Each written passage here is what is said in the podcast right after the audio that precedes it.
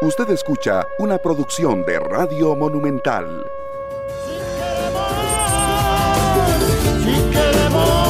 Buenos días, buenos días Costa Rica. Como siempre, con el mejor de los deseos para todos y todas ustedes. Hay diferentes tipos de angustias que vive el costarricense esta mañana y la costarricense especialmente, que si falta trabajo, que si no tiene apoyo, que claro, pidió al banco para poder resolver la situación de su empresita, pero ya se acabó el tiempo y tiene que pagar, tiene que pagar lo que pidió.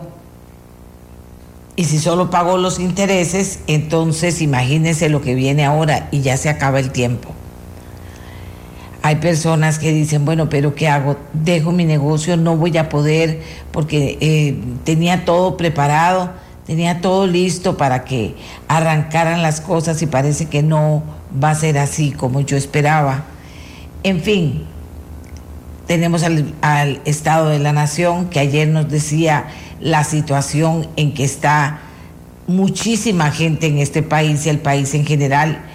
Y todo eso, señores y señoras, lo, lo ponen a pensar a uno.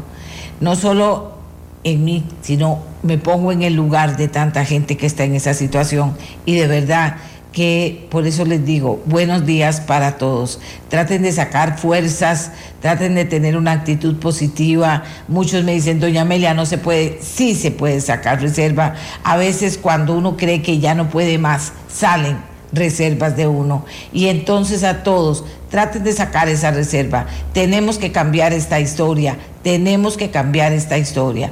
A las mujeres que están sin trabajo y tienen que mantener la casa, que no consiguen trabajo, traten de sostenerse y a los empleadores vuelvan los ojos hacia las mujeres que están sin trabajo y están pidiendo trabajo por favor, igual en, mujeres estudiadas que no estudiadas, vuelvan los ojos a las mujeres. Las mujeres son las que sostienen los hogares, en su enorme mayoría.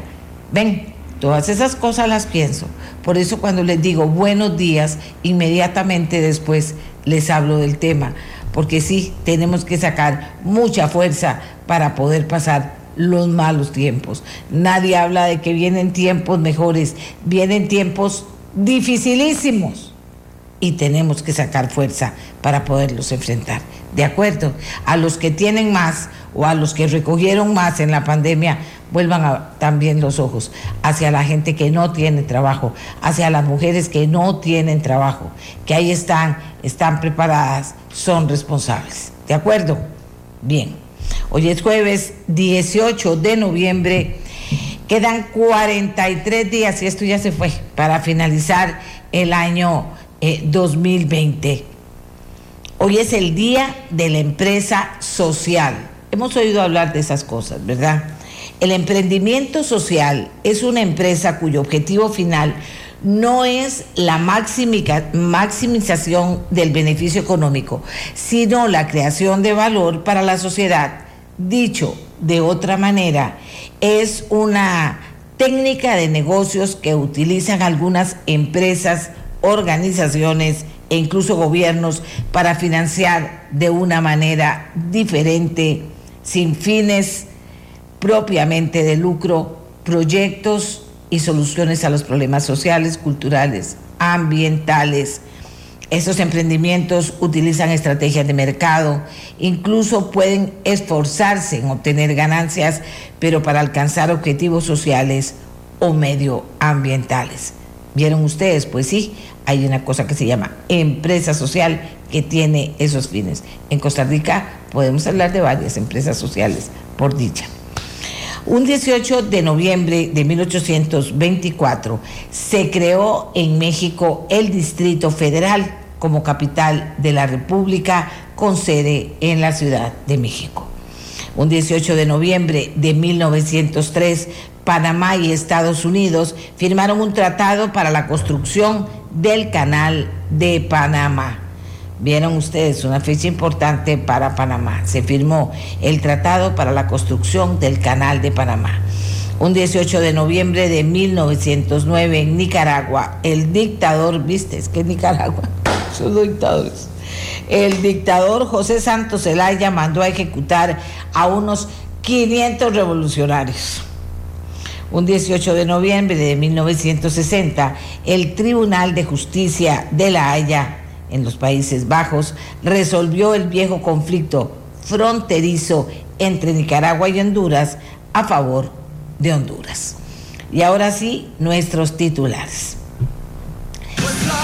Están pasando cosas. El alcalde de San José, Johnny Araya, y el regidor municipal González Badilla mencionaron en una llamada intervenida una supuesta dieta para el presidente del Tribunal Supremo de Elecciones, Luis Antonio Sobrado, según expediente de la investigación del caso Diamante al cual ameliarueda.com tuvo acceso y en el cual el organismo de investigación judicial OIJ indica el alto perfil en cuanto a enlaces que tiene el alcalde Josefino y según el OIJ recibió información del juez penal que tuvo a cargo una intervención telefónica en la que se dio una comunicación entre Araya Monge y un masculino identificado como Rafa, donde hablan de un recurso que ganaron en las elecciones, a lo que don Johnny le respondió que él lo sabía porque él había llamado hasta al presidente del Tribunal Supremo de Elecciones, a lo que Rafa le contestó, para eso le pagan una dieta. Y don Johnny confirmó lo anterior diciendo que sí, exactamente. Esto, información que está en el expediente. De inmediato, Luis Antonio Sobrado negó que recibiera dieta alguna. El proyecto que pretende reformar el empleo público requerirá de 38 votos en el plenario para su aprobación en primer debate.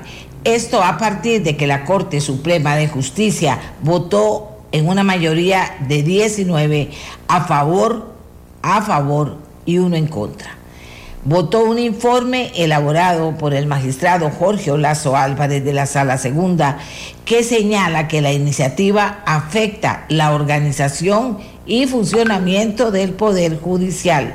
La votación de mayoría calificada en el Congreso se requiere para, que este proyecto, para este proyecto porque así lo dispone el artículo 167 de la Constitución Política. Bueno, pandemia del nuevo coronavirus ha provocado más de 5 millones de muertos eh, desde que la oficina de la Organización Mundial de la Salud en China dio cuenta de la enfermedad en diciembre del 2019. Y venimos ahora al tema Faro. Ustedes van a dejar que este tema Faro se venga abajo y no pase nada más. Costa Rica se los pregunto así, porque ayer el presidente dice que sí, claro, que es un grave error muy grande, bueno, y que está muy bravo por lo que pasa con el tema del caso Diamante, y que un montón de cosas dice, y después dice que se va fuera del país, allá a los Emiratos, al otro lado. Mientras tanto, el cuestionario de la prueba de factores asociados es impropio e inaceptable. En eso estamos todos de acuerdo. Y fue distinto al que había sido presentado ante el Consejo Superior de, Educación y a las aplicadas en la prueba, en la prueba piloto. Así lo afirmó el Consejo Superior de Educación. ¿Es de recibo esto? Si se venía hablando atención a las pruebas, Faro, se venía hablando atención a tantas cosas y no pasó nada. Bueno, ellos dicen eso. La forma en que, oja, la forma en que se diseñó y realizó esta primera aplicación de las pruebas FARO a estudiantes de quinto grado de primaria resulta completamente impropia e inaceptable, tanto por la duración de la prueba en sí como por la complejidad y el tipo de preguntas realizadas debido, dice el Consejo Superior de Educación, debido al alto impacto educativo y emocional que tuvieron las pruebas en los estudiantes. El Consejo pidió al MEP un informe dentro de los siguientes 15 días naturales sobre lo acontecido, en que se identifique rigurosamente los problemas que nos ocupan, incluyendo también los procesos de contratación, costos y eh, que se sienten las responsabilidades del caso y se garantice tanto al Consejo como a la comunidad educativa nacional que esto no volverá a repetirse. Por último, instó al Ministerio de Educación que suspenda la aplicación de la herramienta de factores asociados a la aplicación de las pruebas FARO a los estudiantes de secundaria. ¡Wow! dije yo. Consejo Superior de Educación, órgano superiorísimo, supremo diríamos, en el tema de la educación de este país y se le fue esto. Y ahora salen no solo diciendo que fue una recontra barbaridad, el presidente también dice que barbaridad fue una recontra, se le fue a todo el mundo o no se le había ido a nadie y pasó y se la jugaron. O tiene, o, o no hay forma, porque si se les pasa eso al Consejo de Educación, al presidente, si la gente está hablando de eso, si en los periódicos se ha hablado de eso, y no hacen, y, no siquiera se pusieron a ver, enseñame la prueba que va mañana, porque hay que hacer así ya no se puede confiar en que a usted le digan, ah, mire, aquí va esto y léalo. No, tiene que ver, porque dice, ah, mira, esto no era así. ¿Qué es lo que está pasando? ¿Cómo se le fue eso? Entonces, ¿qué otras cosas se le están yendo? Consejo Superior de Educación. ¿Qué otras cosas se le están yendo? Consejo Superior de Educación. O ustedes, porque fueron ministros y son gente muy educada, se consideran intocables. En la crítica constructiva porque no puede ser posible que me salgan ahora con que sí, todo estaba fatal, desde el presidente de la República viniendo, y entonces ya no nos queda nadie. Mira, sí, mira, sí, de ahí sí. No, no pueden decir esto ahora. Tienen que explicar por qué no estaban atentos a esto. O eso el Consejo Superior de Educación, que uno supone que está con todos los problemas de la educación ahí viendo a ver cómo hace. ¿Verdad? viendo a ver cómo hace, resulta que de, se le fue esto. El presidente dice, por Dios, pero sin sonrojarse, lo dice, que fue un error gravísimo. Costa Rica, o sea, lo digo de verdad, lo digo preocupada. Ya la ministra de Educación se lavó las manos, se fue al puesto antiguo que ella tenía que tiene que ver ni más ni menos que con la adecuación curricular. Vean desde dónde viene esta historia. A la adecuación curricular, tiene, eso, eso es el, el puesto que ella tenía y tiene, porque volvió a ese puesto. Y aquí no pasó nada. Y se atreven a decirnos todavía que claro que fue una barbaridad, que pasó esto, que pasó lo otro, que los precios de contratación, que el, daño a los niños, que la violación, Costa Rica, o sea, de verdad no va a pasar nada. Yo se los, se pregunto en la mejor lid. ¿Esto para dónde va? ¿Qué va a pasar? ¿O de verdad no va a pasar nada? Que dice uno, eh, bueno, de repente, de repente eh, la gente se conforma. Se va a conformar la gente. Se va a conformar la gente.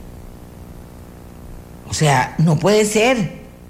No puede ser ni podemos distraernos distraernos en esta situación. O sea, no puede ser. Es que es una cosa que, ¿por qué lo digo así? Porque no tengo otra forma de decirlo. Todo el mundo dice que fue horrible. Entonces, ¿a por qué le pagamos a todo el mundo los ticos para que en el Estado nos cuiden? Igual con la oficina que, cuida los, los datos de los habitantes. Es lo mismo, es que vean ustedes, todo sale y se pone sobre la mesa y uno dice, Santa María, ¿Qué está pasando aquí? Le estamos pagando a gente para que no nos cuide, para que pueda eh, meterle al país unas prácticas que están en contra de lo que el país quiere. Ya vieron la reacción que tuvo.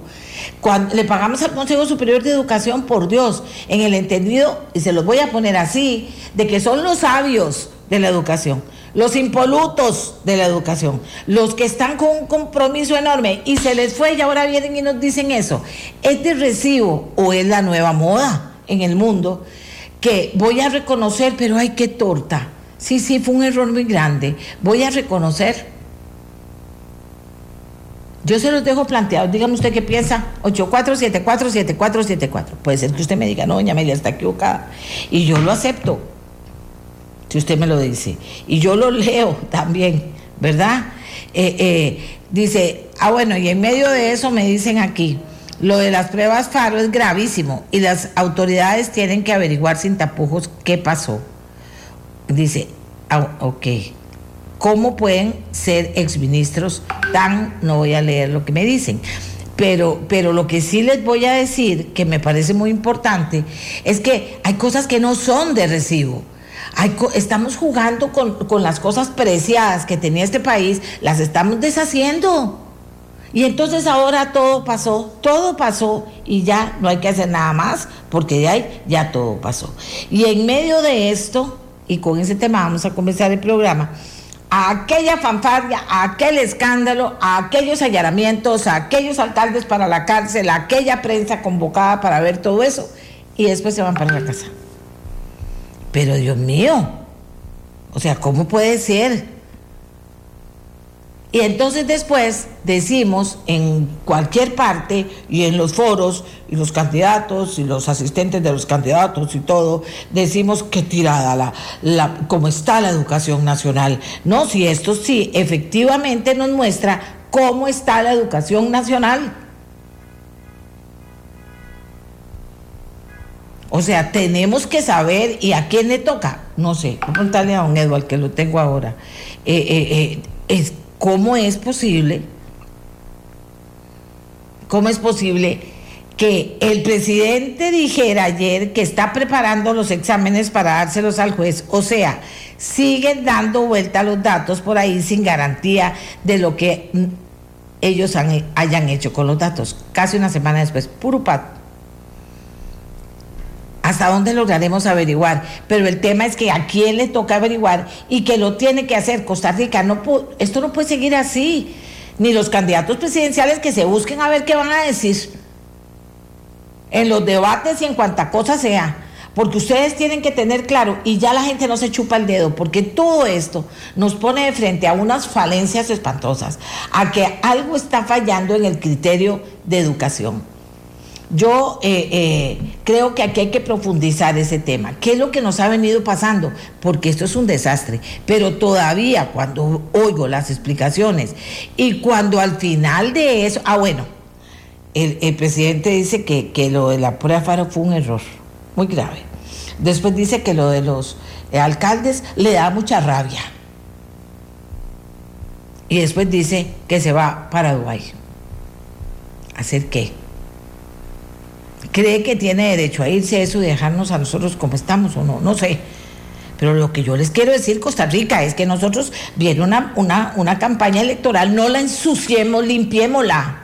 No la ensuciemos, por favor, limpiémosla. Porque si la gente que dice no voy a votar persiste en no, en no ir a votar en manos de quién vamos a quedar. Primero. Y segundo, ¿cómo se limpia?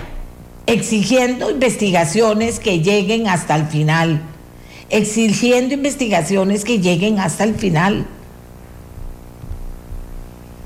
Todas las investigaciones que lleguen hasta el final. Pero en el tema de la educación, que es esta gran, es esta belleza, donde eh, invertimos tanto dinero, donde, donde creemos en ese ejército de maestros ayudándole a todos nuestros niños, donde decimos que sí va a haber plata en las campañas políticas para darle conexión a nuestros niños, que cada quien tenga una decimos todo eso y donde uno ve esto dice, Dios mío, y estoy investigando, estoy investigando, porque dicen que ese cuestionario, mejor ni lo adelanto, pero estoy investigando algo que me dijeron de ese cuestionario. O sea que aparte de todo, si se pone a investigar gente seria, esta historia cambia. Vea que se lo digo, esta historia cambia pero si no estamos fregados. Y ya dejé esperando a don Eduardo, qué vergüenza, porque tengo a don Eduardo Acuña para que nos ayude de nuevo con el tema. Pero yo les digo a ustedes que por favor piensen, analicen, le digo a los candidatos presidenciales que piensen, que reúnan en equipo y que nos digan estos son quienes van a estar al frente de la educación conmigo. Estos son. Y que nos digan además, investiguenlo, vean si están cuestionados, vean si están preparados, vean si son los mejores. Vea, Costa Rica, yo si quedo presidente, este es mi equipo en educación. Eso es lo que tiene que hacer un presidente. Ahora un candidato. Para que nosotros podamos volver a creer en esto. Si no, no, no podemos. No podemos porque ya es la educación de nuestro país. Ahora, por qué hicieron eso, por qué lo intentaron, por qué no lo pudieron hacer, pero ahí están los datos, como dice mucha gente. Bueno, en última instancia Costa Rica se merece eso, y más en momentos tan difíciles, Costa Rica se merece eso, y nada más, digo, y nada más, no más cuentos, no más cuentos, no más cuentos. Doña Amelia dice, fue tan planeada esa recopilación de datos que engañaron a todos, los están reteniendo adrede. ¿Usted cree que esto era para medir educación? Si las pruebas académicas fueron súper básicas para justificar los innecesarios gastos para salir bien. Y se aprovecharon de la inocencia de nuestros hijos. Que se queden sin trabajo. Aquí, aquí el partido premia las atrocidades quitando a la persona del foco público y devolviéndolos a otros puestos. Todos van a recibir su aguinaldo indignada como mamá de una niña de quinto grado que fue atropellada en su inocencia y como familia que fue invadida, dice esta señora que me escribe. Muy bien, pero entonces ahora, ¿qué va a pasar? Ya lo dije, solo esa idea, una, candidatos presidenciales, muéstrenos a quienes van con ustedes en todos los puestos importantes del Ministerio de Educación. Muéstrenos todos los puestos de confianza. Y díganos, los autorizo a que vean si están comprometidos, si tienen algún futuro que no nos guste, si están preparados, qué, qué currículums tienen, pero también qué vida personal. Háganlo. Para empezar, para empezar. Hagamos la pausa porque don Eduardo Acuña me está esperando para hablar un poquito de cómo le explicamos a la gente el hecho de que los alcaldes estén ahora en la casa. Además, le voy a preguntar algo de esto, Faro, ¿a quién le toca? Si definitivo al Poder Judicial, a la, a la, a la Fiscalía. Pero él nos está esperando. Qué pena, don Eduardo, disculpe. Hagamos una pausa y ya vamos con don Eduardo, pero tenía que decirles eso y poner las cosas desde mi perspectiva, con todo respeto y con enorme preocupación de que por favor, no es que ahora el presidente se va por otro lado, los alcaldes vamos a ver qué pasa, y las pruebas, ay, es que fue un error tan grande, y los otros, sí, definitivamente. Entonces, ¿a quién le pagamos para que nos cuiden? Si estamos pagándole a un Estado para que nos cuide y haga las cosas bien y eficiente para nosotros, y le ponga más cuidado a los que menos tienen, para que tengan mejor calidad de vida, no sé. Hagamos una pausa, Costa Rica, y ya regresamos cuña nos ayuda, la verdad es que eso se lo pedimos, nos ayuda a entender lo que pasa, porque a veces, sobre todo en materia penal, no entendemos. En materia de justicia no entendemos las cosas en su, en su dimensión eh, exacta, por decirlo de alguna manera yo le había pedido que por favor habláramos del tema, de darle seguimiento al caso Diamante, caso Diamante, donde están involucrados un grupo de alcaldes y otras personas, darle seguimiento en el sentido de que ayer cuando ocurre lo que ocurre, que eh, no los dejan en la cárcel, la gente se indigna y comienza a opinar y a conjeturar, hacer conjeturas de que por qué fue esto, que fue lo otro, que qué barbaridad, que qué está pasando. Y mejor le pregunto a don Eduardo y que nos ayude con el tema. Don Eduardo, muy buenos días, disculpe el atraso, pero tenía que decir esas cosas que dije y repetirlas varias veces por si no me habían entendido. Gracias, don Eduardo. Buenos días, doña Amelia, a usted y a todos los oyentes. A ver, en el caso Diamante lo que ocurre es que el día de los allanamientos el Ministerio Público detiene a los imputados y los traslada a celdas del OIJ mientras se realiza la audiencia de medidas cautelares. Esa audiencia de medidas cautelares se viene desarrollando y al terminar su exposición el Ministerio Público, salvo respecto de una persona, en cuanto a los demás imputados, no solicita prisión preventiva. Entonces lo que ocurre es que en ese momento tenerlos detenidos carece de sentido y de razón porque si el Ministerio Público no va a pedir prisión preventiva, no es necesario mantenerlos detenidos y pueden atender la audiencia encontrándose en libertad.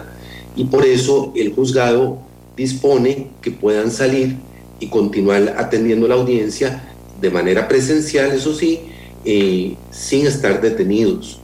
Eh, yo sé que, el asunto es difícil de entender en el sentido de que eh, la expectativa del juicio público eran que se dictaran medidas cautelares de prisión preventiva. Pero hay que recordar que la prisión preventiva no es un adelanto de pena, no es un adelanto de responsabilidad, es una medida, la más gravosa, para garantizar que una persona se va a someter al proceso, que no va a obstaculizar la investigación, que no la va a entorpecer, que no va a reiterar la conducta delictiva. Si, esas, si, esos eh, requisitos, si esas condiciones, si esos fines del proceso se pueden lograr sin que la persona esté en prisión preventiva, la ley dispone que se impongan las medidas cautelares diferentes. Es por excepción que se aplica la prisión preventiva. Y entonces hay que entender que de acuerdo con la teoría del Ministerio Público, la suspensión del cargo de los funcionarios públicos va a permitir eh, realizar la investigación sin que haya entorpecimiento y eh, sin que sea necesaria la prisión preventiva, que era lo que el juicio mediático esperaba. Eh, vamos a ver, don Edval, pero pocas veces vemos que estas cosas ocurran así, que la gente no entiende. Y por otro lado vemos lo contrario, gente que permanece en prisión preventiva indefinidamente. Lo que ocurre es que el tema de la prisión preventiva es casuístico, es decir, es caso a caso, individualmente, que se tiene que ir viendo la procedencia y la pertinencia, la necesidad de la prisión preventiva. En, este caso, la teoría que maneja el Ministerio Público hace que no sea necesario mantenerlos en prisión, sino que con la medida de suspensión del cargo y supongo que otras medidas como impedimento de salida, obligación de presentarse al despacho que conoce la causa a firmar cada cierto tiempo y mantener un domicilio estable, eh, el Ministerio Público se ve satisfecho en cuanto a la, eh, al requerimiento de las medidas de protección del proceso. Eh, hay otros casos donde el riesgo de fuga, sobre todo, eh, hace indispensable la prisión preventiva. Pero es que hay que tener clarísimo que la prisión preventiva, insisto, no es un adelanto de pena, no es un adelanto de responsabilidad. ¿Y eso lo saben desde el momento en que van a hacer el operativo? El Ministerio Público sí lo sabe. El Ministerio Público ya tiene eh, planeado cuál va a ser su estrategia para la audiencia de medidas cautelares. Los imputados y sus defensores no conocen, sino hasta en la audiencia, cuál va a ser la solicitud que va a formular el Ministerio Público. Pregunta una señora, yo entiendo lo que él dice, lo que no entiendo es por qué le dictan prisión a los del sector privado y a los del sector público no, dice doña Laura. Me parece, y aquí estoy especulando, de acuerdo con la información que ha trascendido en medios de comunicación colectiva, que en el caso del funcionario privado que se pide la prisión preventiva es que hay un riesgo de reiteración de la actividad delictiva. Parece que eh, esa, esa, es la preocupación fundamental que tiene el Ministerio Público para solicitar respecto de él, solamente de él, la prisión preventiva. Aquí pregunta, vamos a ver si puedo tener el nombre, Manuel Rodríguez Ulloa determinar que los alcaldes no iban a obstaculizar se pudo hacer antes de hacer el show. ¿Qué piensa don Edward? A ver, eh, yo pienso que sí, que efectivamente había razones para que el Ministerio Público considere que la, la suspensión del cargo es suficiente. Lo que, lo que las personas llaman el show es el proceso del allanamiento que siempre implica un despliegue importante de policías eh, y y provoca que el juicio mediático, que, que, la opinión pública se vuelque a hacer juicios apresurados, a hacer juicios muy severos, a culpabilizar, a responsabilizar a las personas sin que se haya realizado un proceso. Y eh, eh, hay un choque entre lo que las personas perciben que es el proceso y lo que en realidad es el proceso ya estructurado, que sigue unas reglas que se llaman debido proceso, precisamente para eh, procurar la justicia en la aplicación de cada, de cada caso. Lo que ocurrió en cuanto a las formas de detención y todo esto, me parece que tiene que ver más que con la actuación del Ministerio Público, del OIJ, con el perfil altísimo de los funcionarios públicos que fueron detenidos. Dice, buenos días, ¿y cómo garantizan que, que en todos estos casos que estamos viendo no haya destrucción de pruebas? Dice un señor. Precisamente con los allanamientos se secuestra la prueba que se necesita, es decir, ya la prueba documental en informática ya fue decomisada por parte del Ministerio Público. Y en relación a eh, la posibilidad de que prueba que no se haya decomisado se continúe, eh, se pudiera destruir, precisamente la obligación de, de no acercarse a, a las municipalidades fundamentalmente implica esa garantía. Además, hay que tener claro, y cualquier ciudadano y cualquier persona que esté imputada sabe que evidencia es un delito. ¿Qué le preocupa a esta altura, don Edward, cómo se están viendo las cosas? Porque por otro lado decía yo que lo iba a involucrar, pero por otro lado está el tema de las pruebas FARO, que, que, que indignaron a mucha, a una gran cantidad, a una gran cantidad de este país y que, y que y que pareciera que ahora se le quiere bajar el tono como si no hubiera pasado nada y todo el mundo dice, ay sí, que torta, que es cierto que lo que pasó, pero la gente está diciendo, queremos saber y llegar a las últimas consecuencias. ¿Qué hace la ley en estos casos? Dice la gente. En el caso Faro hay, digamos, tres ejes importantes de, análisis. Eh, primero, uno esperaría que el Poder Ejecutivo inicie un procedimiento administrativo eh, de investigación para determinar quién o quiénes son los responsables de la redacción de las pruebas en lo que tiene que ver con violación de datos personales. Aquí está fuera de discusión que se violó el derecho a la intimidad de los menores. Eh, aparte, por supuesto, es escandaloso desde el punto de vista pedagógico que un Ministerio de Educación nadie haya sido capaz de prever la, la barbaridad que era someter a muchachos o niños de 11, de 12 años a pruebas de 4 y 5 horas de duración. Eso, eso, eso, eso choca con el sentido común. Por otra parte, eh, el Poder Legislativo espera uno haga una investigación seria que procure determinar cómo es que una prueba que costó tantísimo, cerca de mil millones de colones, eh, termina siendo este mamarracho de, de, intromisión dentro de la esfera de, eh, de, la, de, la, privacidad de los, de los menores.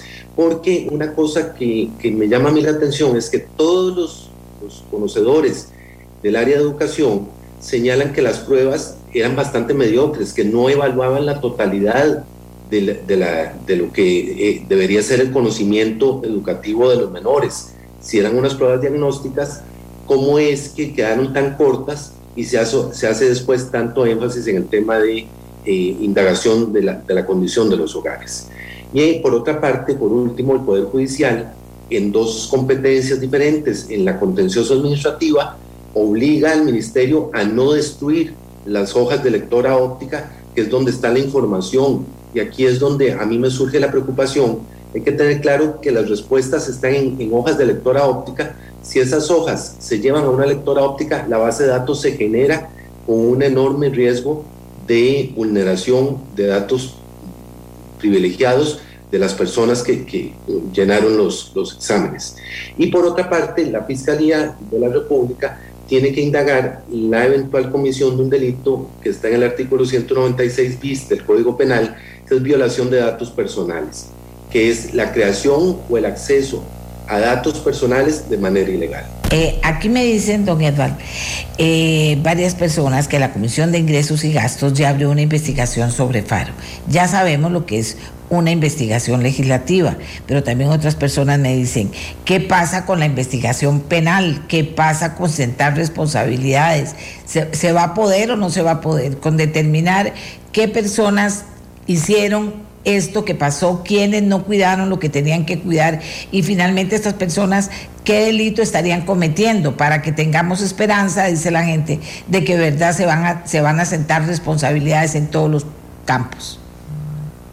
Sí, me parece que ya hay denuncias presentadas ante la Fiscalía. Lo que sigue es indagar, es decir, investigar por parte de la Fiscalía en la línea de determinar quiénes son los responsables de la elaboración del cuestionario que tiene que ver con datos personales y quiénes son los que autorizaron la aplicación de la prueba que se entromete de manera indebida a indagar datos de los hogares costarricenses a través de estas pruebas de diagnóstico educativo. Eh, en esa línea tendría que ir la investigación y, y el delito se llama violación de datos personales que está en el artículo 196 del Código Penal. O sea, todos, desde el Consejo Superior de Educación hasta el profesor que lo hizo, serían, eh, habrían cometido ese delito.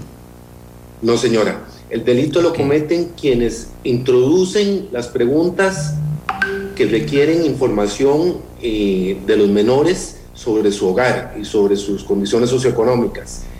y quienes eh, autorizaron la aplicación de ese cuestionario. Eh, en materia penal yo uso una analogía que a veces es un poco grosera, pero que eh, los delitos son como los pecados, son personalísimos. Es decir, aquí lo que hay que entender es quiénes generan las preguntas y quiénes autorizan su aplicación.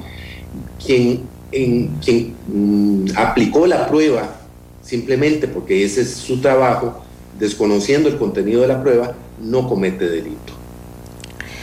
Ahora, si la gente dice, no, bueno, si se determina que parte de lo que se preguntó que no está bien y que fueron datos estrictamente personales, eh, que el Consejo Superior de Educación sabía, aunque diga que no sabía, el tipo de preguntas que se hicieron, eh, no era, o sea, digo yo, para buscar las responsabilidades a alto nivel.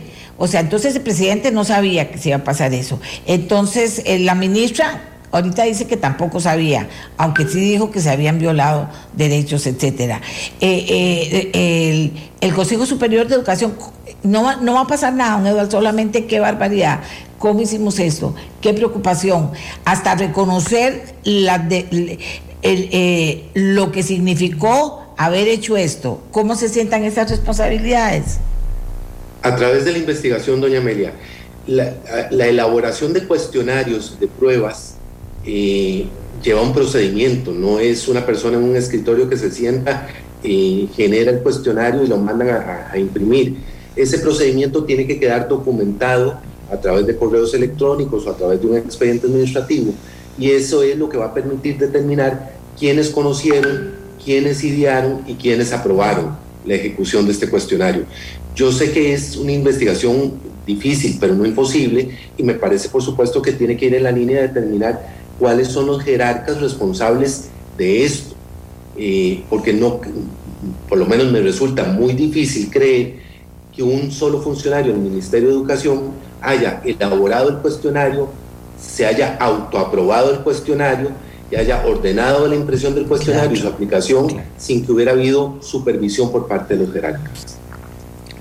Dice, podría preguntarle a don Eduardo cómo interpreta que ese delito de datos requiera que haya un beneficio para alguien con la violación de datos.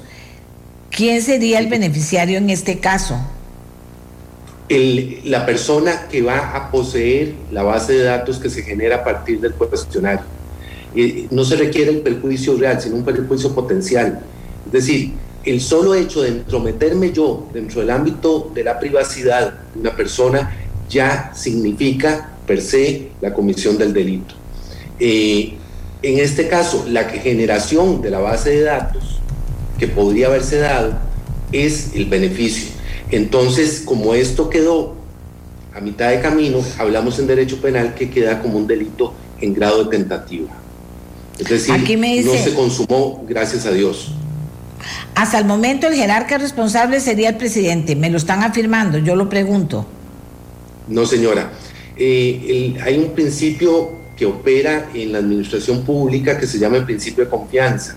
Eh, el jerarca del Poder Ejecutivo, que es el presidente de la República, no puede ser que maneje el detalle de lo que tiene encargado cada uno de sus ministerios. Eh, me parece que la línea de investigación debería ir a determinar si la jerarca del Ministerio de Educación y si los jerarcas del Consejo Superior de Educación conocían o no conocían y aprobaron o no estos cuestionarios que invadieron el, ámbito de privacidad de las personas. Aquí me dice otra persona, aquí la prueba es la propia prueba. No seamos ingenuos. Este caso es muy sencillo. Hay una comisión encargada de las pruebas. Ahí están los culpables. lo afirma, eh, no lo pregunta. la, prueba del delito efectivamente es el cuestionario pero hay que determinar quién lo ideó, quién lo redactó, quién lo aprobó. Y no podemos quedarnos o pretender atribuirle responsabilidad al, maestro o al profesor o a la profesora o a la maestra que aplicó la prueba, porque sería absurdo. Lo, lo importante es determinar quiénes lo idearon, cómo lo idearon y quiénes lo autorizaron. Aquí alguien, me lo escribe muy largo, pero se lo voy a decir corto, don Eva, me dice algo que es bien interesante. Finalmente en esto estamos viendo que hay mucho secretismo. Eh, inclusive, si fuera así, que no lo creo, dice la persona que escribe, si fuera así, que no lo creo, eh, eh, de las personas del Consejo Superior de Educación lo que están diciendo es que me dieron una cosa hicieron otra. En fin, que todo lo que se hizo en, en, alrededor de estas pruebas tenía para algunas personas, ¿verdad? Yo no lo creo así, tenía eh, mucho secretismo, don Eduardo. Doña Amelia, yo he sido docente un montón de años y, y no, me, no, me convence el, argumento de que esto se hubiera realizado en secreto. Normalmente, sobre todo en pruebas de, nivel nacional, las pruebas son eh, revisadas por pares, son eh, cotejadas, son eh, experimentadas, de manera que yo no, no veo viable que una sola persona o una sola oficina haya ideado pruebas con contenido de eh, carácter estadístico sobre la condición y las particularidades de los hogares. Me parece que eh, puede haberse hecho a escondidas de algunos funcionarios o de algunos órganos una parte, pero que una prueba de tal calibre haya pasado inadvertida eh, en su cuestionario para todas las autoridades me, parece sumamente difícil. Bueno, de todo, don Eduardo, ya vamos a, casi que a liberarlo, pero eh, mucha gente está preguntando sobre por qué, si tanto empleados públicos como privados son iguales ante la ley, por qué la diferencia que se hace. En el caso Diamante, la diferencia se hace porque se analiza cada situación individual. No es la condición de funcionario público o de funcionario privado, sino el riesgo de obstaculización del proceso, el riesgo de reiteración de la actividad delictiva o el riesgo de fuga del procedimiento. Eso es lo que hace que el Ministerio Público plantee solicitudes diferentes, solicitudes que tendrán que ser analizadas por la jueza a cargo de la audiencia y él resolverá lo que corresponda. Ahora, don Eduardo, ¿considera usted que tanto las pruebas FARO como el caso Diamante, como el caso PAD, como en todos los casos que hay aquí, eh, se debería llegar hasta las últimas consecuencias o liberaría usted esas últimas consecuencias, por ejemplo, en las pruebas FARO, porque todo el mundo va y dice, sí que torta está fatal, esto, pero tal y tal y tal y tal? No, señora, las responsabilidades tienen que establecerse y asumirse eh, si hablábamos el otro día de la indolencia, es que si, no empezamos a, aplicar responsabilidades y que las personas tengan que asumir las consecuencias de sus actos, simplemente lo que hacemos es crear un caldo de cultivo todavía más fértil para, la, toma de la corrupción que se está generalizando en el aparato estatal. Deme un momentito, don Eduardo. Quisiera que me averiguaran por qué Amelia Rueda salió del aire en Facebook Live. ¿Por qué estamos saliendo fuera del aire si estamos todos los días en el aire. A ver si me puede... ¿A qué hora lo restablecieron? Mm, mucho cuidado, que hay que estar ojo al Cristo todo el tiempo. Ok, don Eduardo, entendí. Ahora sí, ¿qué le preocupa de todo esto? Que vamos a estamos en campaña política. Eh, la gente puede conjeturar mucho, otros inventar, otros aprovechar la situación, otros ser más eh, estrictos, otros ser más suaves. ¿Qué, qué, ¿Qué reflexión le merece usted o qué le preocupa de estas situaciones? Cuando se suma una más otra más otra y al final todas tienen, todas tienen que ver con llegar a las últimas consecuencias, con que los responsables se determinen quiénes son y que paguen las consecuencias que la ley marca que tienen que pagar. Lo que me preocupa es que se está normalizando e institucionalizando la corrupción, de María. Eh, invadir el ámbito de privacidad de, de los ciudadanos, de los menores de edad, eh, lucrar indebidamente con obra pública. Son actos de corrupción que no podemos ver como normales, que requieren exigen una actuación del aparato institucional, pero además por parte de los ciudadanos, que tengamos claro que eso no es lo que queremos, que no basta con indignarnos, sino que tenemos que exigirle ahora a los políticos en campaña electoral que nos digan cómo van a disminuir los, los niveles de corrupción y no nos den discursos vacíos de que todos están en contra de la corrupción, de que todos quieren que se llegue hasta las últimas consecuencias, pero de ahí no pasan. sino que a, situaciones y puntualizaciones más concretas y asertivas sobre cómo enfrentar el tema. Eh, don Eduardo, vieras que la gente sigue insistiendo que no, no es claro que por qué somos, son diferentes empleados públicos y empleados privados porque a la, a la larga están siendo cuestionados como tales. Y entonces dicen eh, eh, que no tiene mucho sentido la, la, diferencia, toda vez que inclusive el empleado público puede tener una serie muy importante de, de responsabilidades eh, en el cuidado de, de, hacer las cosas, o mejor dicho, en hacer las cosas correctamente porque tiene clara, tiene claros los rangos en que puede actuar o no actuar no me queda claro el tema de la pregunta. Si se tiene, si se está hablando de las medidas cautelares, eh, hay que entender que la fiscalía determina que existe, en el caso de un funcionario privado, un mayor riesgo de obstaculización, de reiteración de la actividad delictiva, que el criterio de la fiscalía justifica su prisión preventiva. Habrá que ver. Ok, pero es un, es un criterio discrecional el de la fiscalía absolutamente y casuístico, es decir, no son reglas generales, no es que a todos los funcionarios públicos se les resuelva de esta manera y a todos los funcionarios privados de esta manera, es viendo cada caso en particular, las condiciones particulares de cada persona que se hace la solicitud de la medida cautelar. Ok, y para cerrar volvemos al tema de la institucionalización de la corrupción.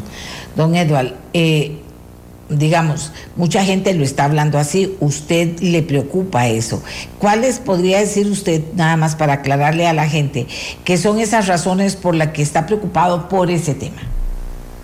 Porque, en primer lugar, estamos viendo como normal, aceptando como normal que se destapen casos de corrupción y los niveles de indignación ya no son con la corrupción, sino con el juicio mediático. Es decir, ¿por qué los dejan libres o por qué no los dejan libres y, no con el tema de fondo que es el tipo de corrupción, los actos de corrupción? Y por otra parte, porque no se está actuando, aparte del Poder Judicial, no se está actuando en el Poder Ejecutivo ni en el Poder Legislativo de manera congruente, de manera consecuente, para disminuir y atacar el problema de la corrupción. Eh, me parece que, al estar en época electoral se miden tanto, se, se, cuidan tanto de lo que dicen, que finalmente los políticos están quedando debiendo en cuanto a cuáles son las propuestas concretas que plantean para enfrentar la corrupción. Ok.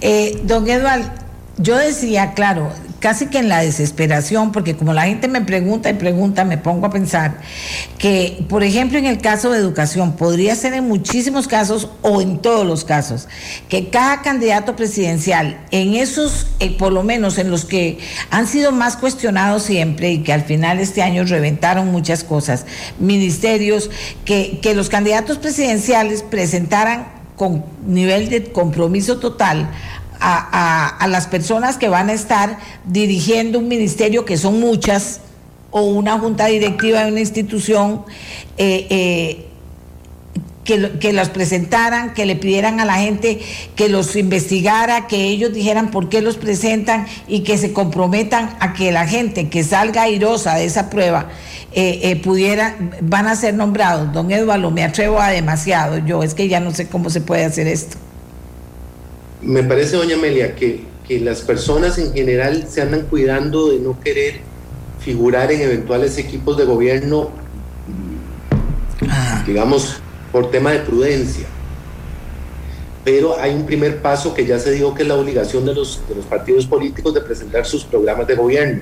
Habría que hacer un estudio de qué proponen en concreto en el tema de educación cada uno de los partidos políticos, porque eh, el Estado de la Nación es clarísimo la, situación en la educación pública es de emergencia. Hay una pérdida considerable de años de educación, de calidad educativa, que eso no se repone eh, con, clases, con clases de reposición, que valga la redundancia. Eh, requiere una estrategia inteligente, muy bien planteada, muy bien afinada para solucionar ese problema con los muchachos, porque si no lo que vamos a tener es una generación perdida por una pésima calidad educativa primero por las huelgas y luego por la pandemia. Eh, y no nos y, también, y también, discúlpeme que le interrumpa ahí, y también por las pruebas FARO. Y lo que, y, lo que pase con las pruebas FARO le va a decir a los muchachos muchas cosas.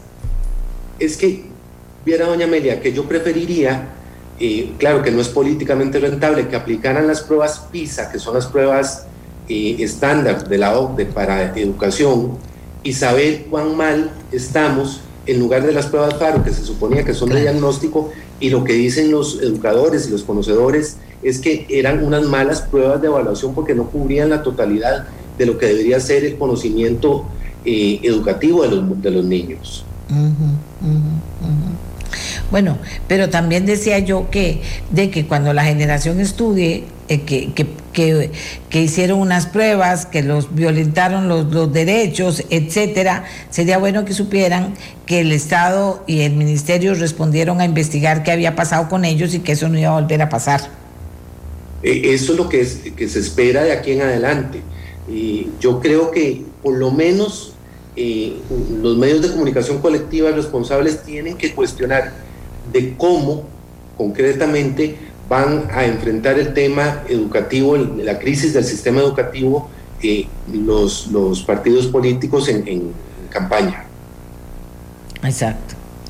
Hay que ver, vieras que tan fácil, don Edward. Yo le agradezco como siempre que nos haya ayudado eh, eh, con este tema, porque la gente está hablando, dice muchas cosas. Ahí me voy a quedar leyendo algunos de los, de los comentarios. Dice sobre las pruebas FARO. Dice, esa firma de colaboración educativa que significó el gobierno con el régimen cubano, ¿qué pasará si se determina una injerencia en las pruebas FARO? Eh, don Eduardo no sabe, ni yo, pero, pero suponemos que parte de la investigación también tendría que pasar por eso que, que muchísima gente habla como si hubiera sido una realidad y, cuánto una firma de un convenio educativo entre Cuba y Costa Rica podría haber tenido que ver con esto que pasó. Digo yo, don Eduardo, ¿qué dice usted?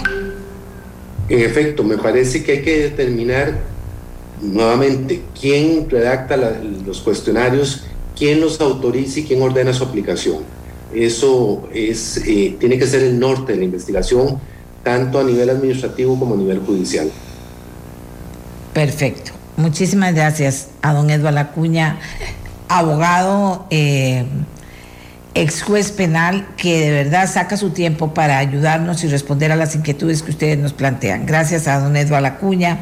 Aquí una persona dice, ya don Eduardo tiene que retirarse por su trabajo, por eso le agradecemos mucho que nos haya ayudado. Eh, y como una persona que lidera una institución que estableció una red con todo el poder que eso implica, no tiene poder de obstaculizar la investigación. A mí esos razonamientos no me convencen. Además, nadie está haciendo intervenciones en esas instituciones. Entonces, todo el resto sigue como si nada. Yo entiendo que la prisión preventiva no es un castigo pero no hay ninguna razón válida para que las medidas sean diferentes. Además, los deberían dejar sin salario, porque si no, los mandamos a televacaciones. Dice esta señora que nos está escribiendo. Aquí teníamos, voy a recoger porque teníamos a un candidato, aquí está Sergio Mena, candidato presidencial. Dice, Nunca antes hubo un caso con miles de testigos, maestros, niños, casi mil millones de costo. No admite secretismos.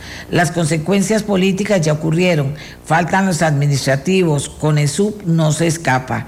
Es un error centrarse en el presidente y el humo de siempre. Sí, pero no hay que quitar al presidente, digo yo, y a la ministra y a todos los que estuvieron involucrados. Aquí hay mucho que investigar. Lo que me preocupa es que se haga un esfuerzo por bajarle el tono a esto y también porque esto se olvide. ¿Verdad? Vamos a ver. Dice, eh, si usted concede la lista de contactos de, que reciben cogedores. Ay, me están hablando de los contactos para coger café. Vamos a ver en qué puedo ayudar, aunque qué difícil, porque me, hay que ir a coger café, nadie quiere trabajar en eso. Eh, los ticos no quieren trabajar en eso. Nos vamos con este tema, que no le baje el tono al tema Faro. Ve a ver qué autoridades se lo bajan, ponga, cuidado. Y ahí está, sin duda alguna, las autoridades judiciales. ¿Le van a bajar el tono? ¿Le van a bajar el tono? Pregunto tres veces. ¿Le van a bajar el tono? o le van a dar la prioridad que tienen miles de niños y niñas de este país y sentar un precedente también para que nunca jamás se les ocurra utilizarlos en nada, ni violar sus derechos, ni violar la intimidad de sus familias. Hagamos la pausa y venimos. Ni se imaginan con lo que venimos, ya venimos.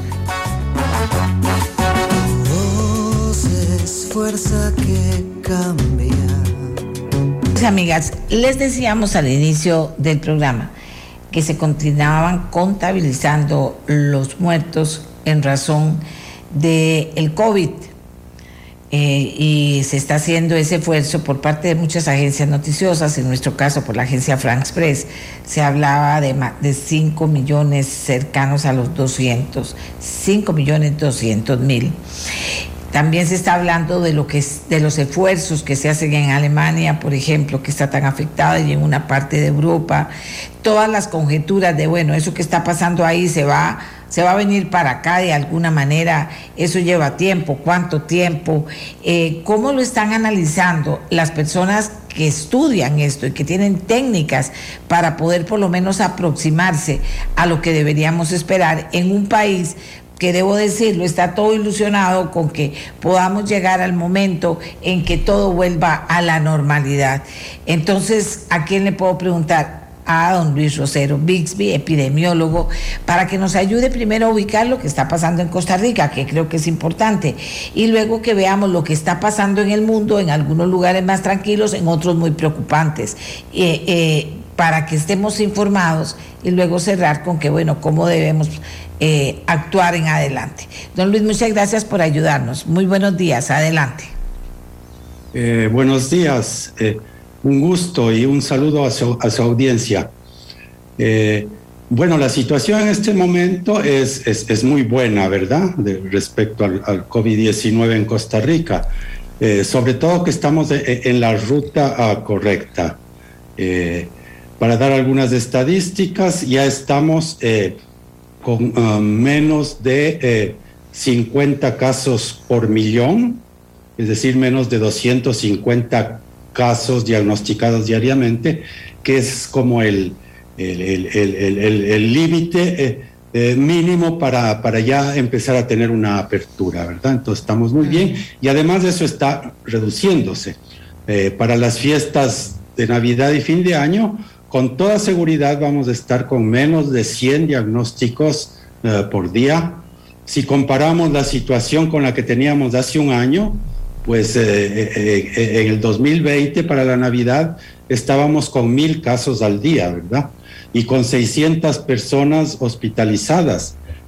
nosotros el mes entrante vamos a estar con menos de 100 personas hospitalizadas. Entonces, entonces estamos en una muy buena situación.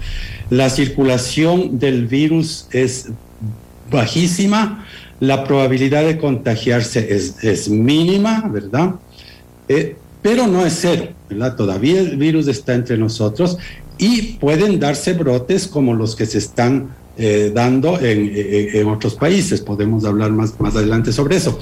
Eh, la, la, otra situación que despierte el optimismo es el avance de la vacunación. Eh, bueno, mejor dicho, toda esta buena situación que estoy describiendo se debe fundamentalmente al, avance de la vacunación, ¿verdad? Eh, ya el 90% de la población adulta, el 90% o más del 90% de la población de 20 años y más, tiene por lo menos la primera dosis, ¿verdad? Y eh, los jóvenes todavía ah, hay varios cientos de miles que les falta eh, obtener la segunda dosis, ¿verdad? Entre la población adulta joven, pero la van a obtener, ¿verdad? Porque si ya tuvieron la primera dosis, quiere decir que están anuentes a la segunda dosis. Entonces, la población adulta está vacunada en un 90% o más. Eh, se está ya vacunando a los adolescentes.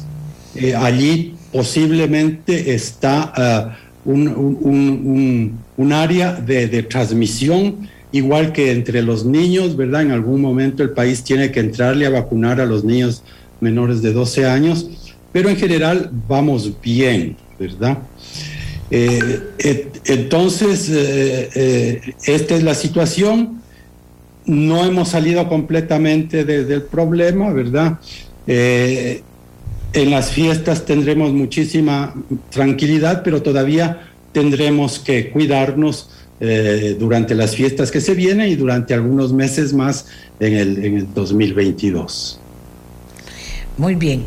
¿Qué pasa con, con, el tema que también se ha vuelto conflictivo de vacunar a los niños, que dicen es una vacuna que, que no se ha experimentado todavía en niños, la que vamos a usar? ¿Y qué pasa con la tercera edad y con todavía muchísimo personal médico que ha bajado ya eh, eh, la cantidad de refuerzo que significaba una vacuna eh, y que está preocupado por la tercera dosis? ¿Qué pasa con esa tercera dosis?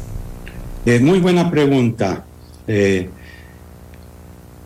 acuerdo a los números que tenemos aquí, ya el 55% de las personas adultas mayores, como fueron definidas, o sea, de 58 años y más, el 55% tienen más de seis meses desde Exacto. que recibieron la segunda dosis.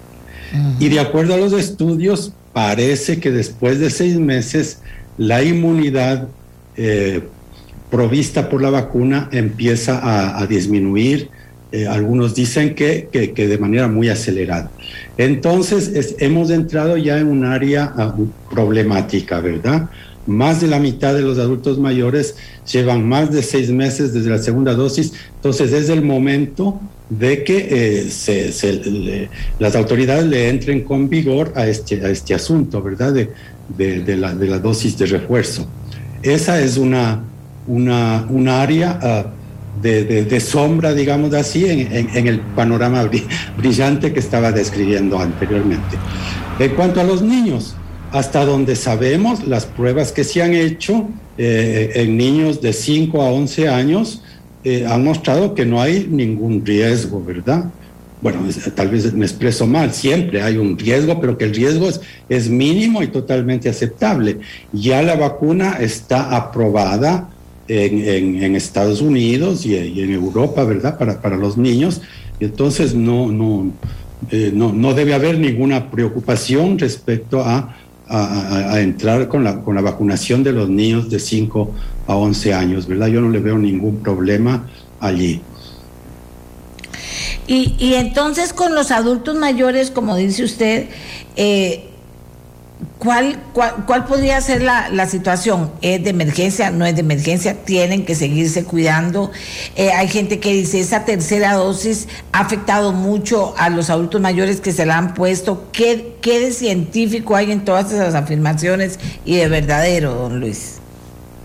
Eh, se, se, según la literatura y según lo que yo he leído, la tercera dosis funciona muy bien, ¿verdad? Y es muy recomendable para las personas adultas mayores, especialmente para las personas que tienen ciertas condiciones eh, que hacen que su sistema inmune no, no, no funcione, no funcione perfectamente, ¿verdad? Entonces es cuáles? muy recomendable que se...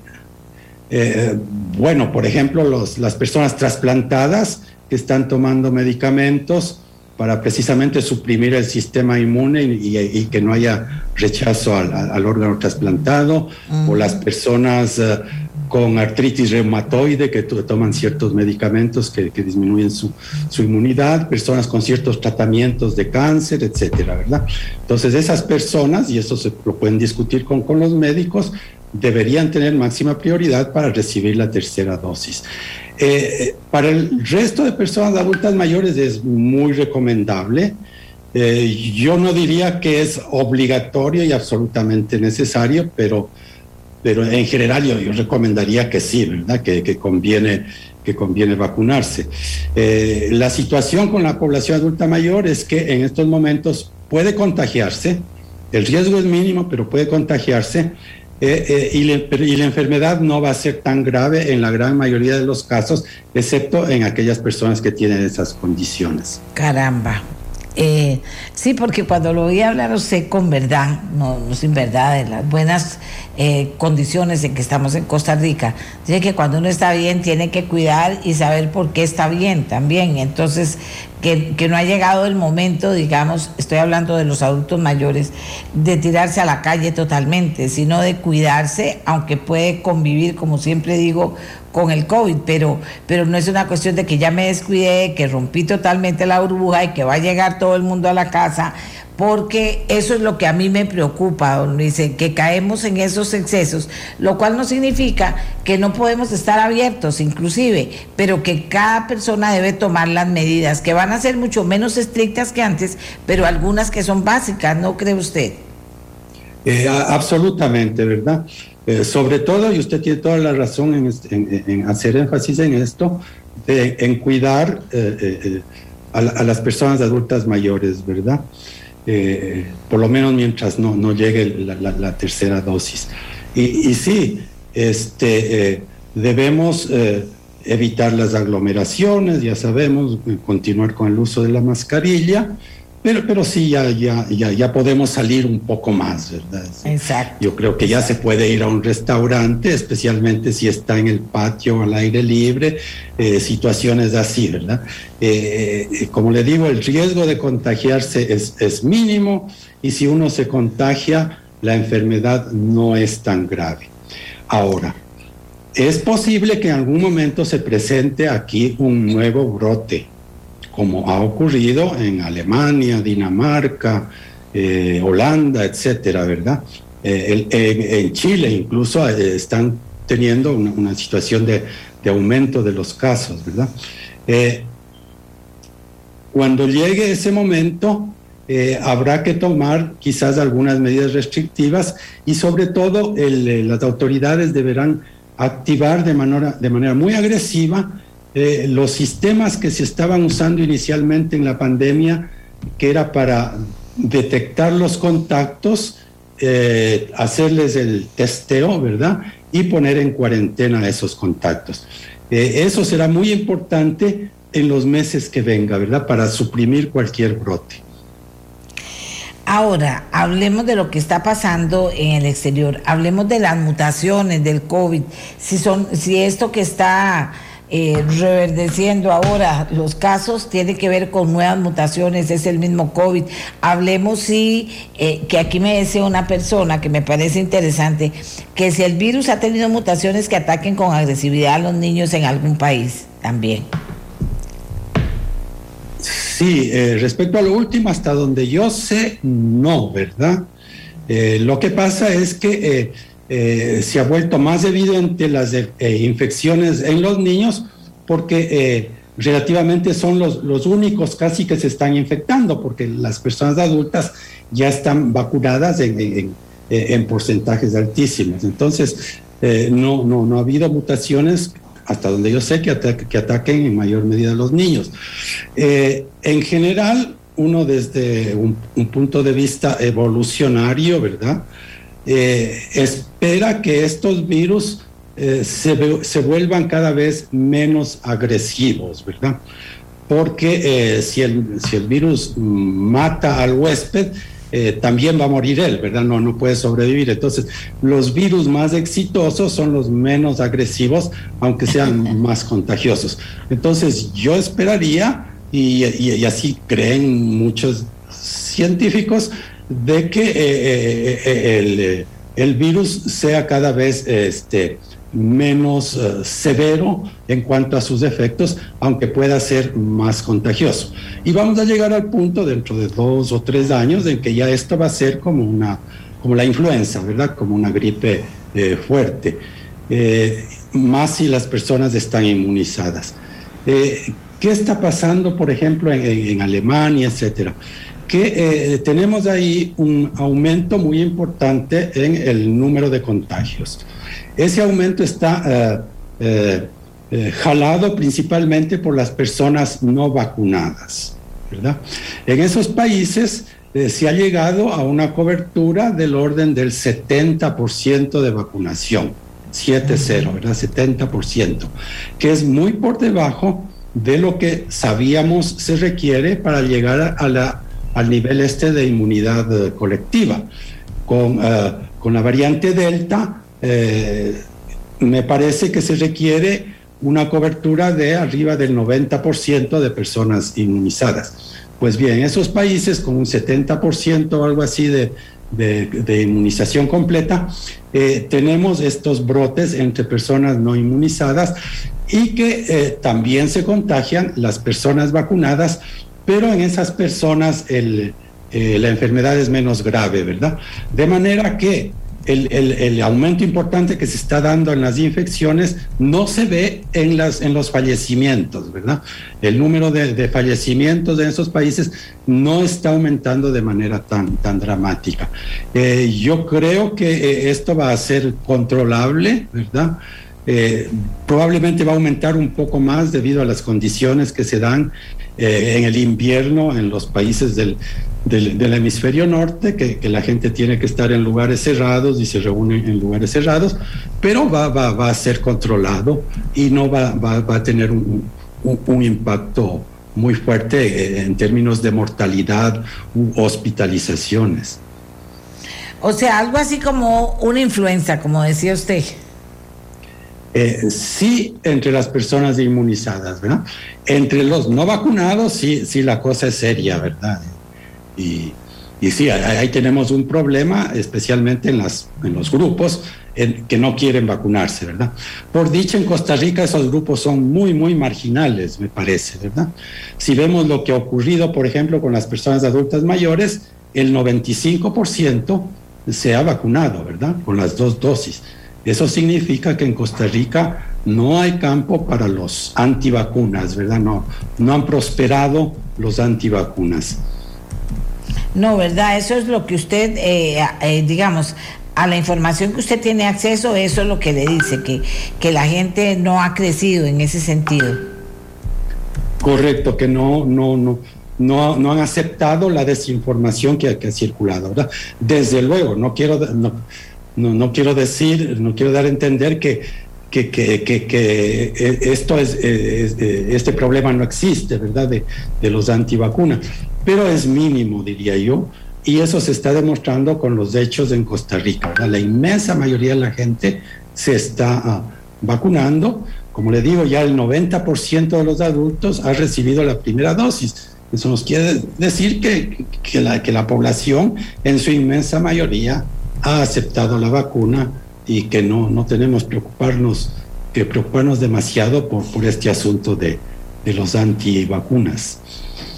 Sí, porque eh, eh, tenemos mucho que preocuparnos con todo lo que nos deja el COVID, ¿verdad? O sea, aquí estoy leyendo el tema de cómo van a subir todos los precios en el 2022 por los altos costos de flete marítimos y todo eso ha sido consecuencia de, del COVID, ¿verdad? O sea, el mundo no se va a, a tranquilizar todavía. Qué dicha que lo que usted nos cuenta nos habla de que, bueno, la vacuna sigue siendo la solución. Lo que pasa, don Luis, qué negociazo terminó siendo la vacuna. Vieras que cómo me preocupa a mí eso. Yo creería el día que las casas farmacéuticas, si venden un millón de vacunas, regalen un millón a los países que no tienen vacunas.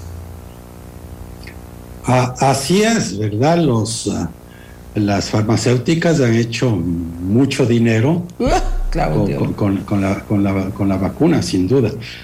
Bueno, y ahora se viene la, píldora antiviral, ¿verdad? Por dicha parece que han habido negociaciones eh, para que no tenga precios exorbitantes. Parece que la, pastilla de, la Pfizer inicialmente estaban pensando en venderla a 700 dólares la, dosis, ¿verdad? Y parece que al final ha quedado como en 17 dólares, que sigue siendo costoso, pero, pero no es exorbitante. Y sí, eh, ahora, también hay que tener en cuenta que eh, gracias a, estos mecanismos de mercados y a la posibilidad de hacer clavos de oro con, esto, es posiblemente la manera en que se ha desarrollado tan rápido y tan bien las vacunas en, esta oportunidad, ¿verdad? Si las farmacéuticas no tuviesen esos incentivos, pues no hubiesen invertido como invirtieron para, para desarrollar la, vacuna, ¿verdad? Ay, Dios mío. Yo, vieras que a mí eso es lo único que me angustia, ¿verdad? Finalmente seguimos, o sea, el COVID no nos enseñó nada, eh, las desigualdades crecieron en casi todos los campos, pero esto de las medicinas, a mí la gente me dice, pero usted no era que era antivacuna, no, yo no soy antivacuna, yo lo que soy es anti eh, comercio con las vacunas. Porque si, si el mundo no ha podido evolucionar, si los países millonarios no han podido evolucionar, don Luis, discúlpeme que le hable esto, no han podido evolucionar para darle las vacunas gratis a la gente, y entonces en qué estamos, cada vez van a ser peores y, y eh, las, o sea, más grande el negocio para ellos y, y, peor la situación para los países. Amén. De que todas estas enfermedades que son crónicas dicen, ¿verdad? Y que ocupan estarse poniendo una pastillita, poniendo una cosita aquí, otra allá, tampoco se curan, ni, ni hay cura para el cáncer, y entonces seguimos en manos de algo que a mí siempre me ha parecido un poco siniestro. Eh, sí, hay, aspectos uh, muy feos, ¿verdad?, en esto de, las farmacéuticas.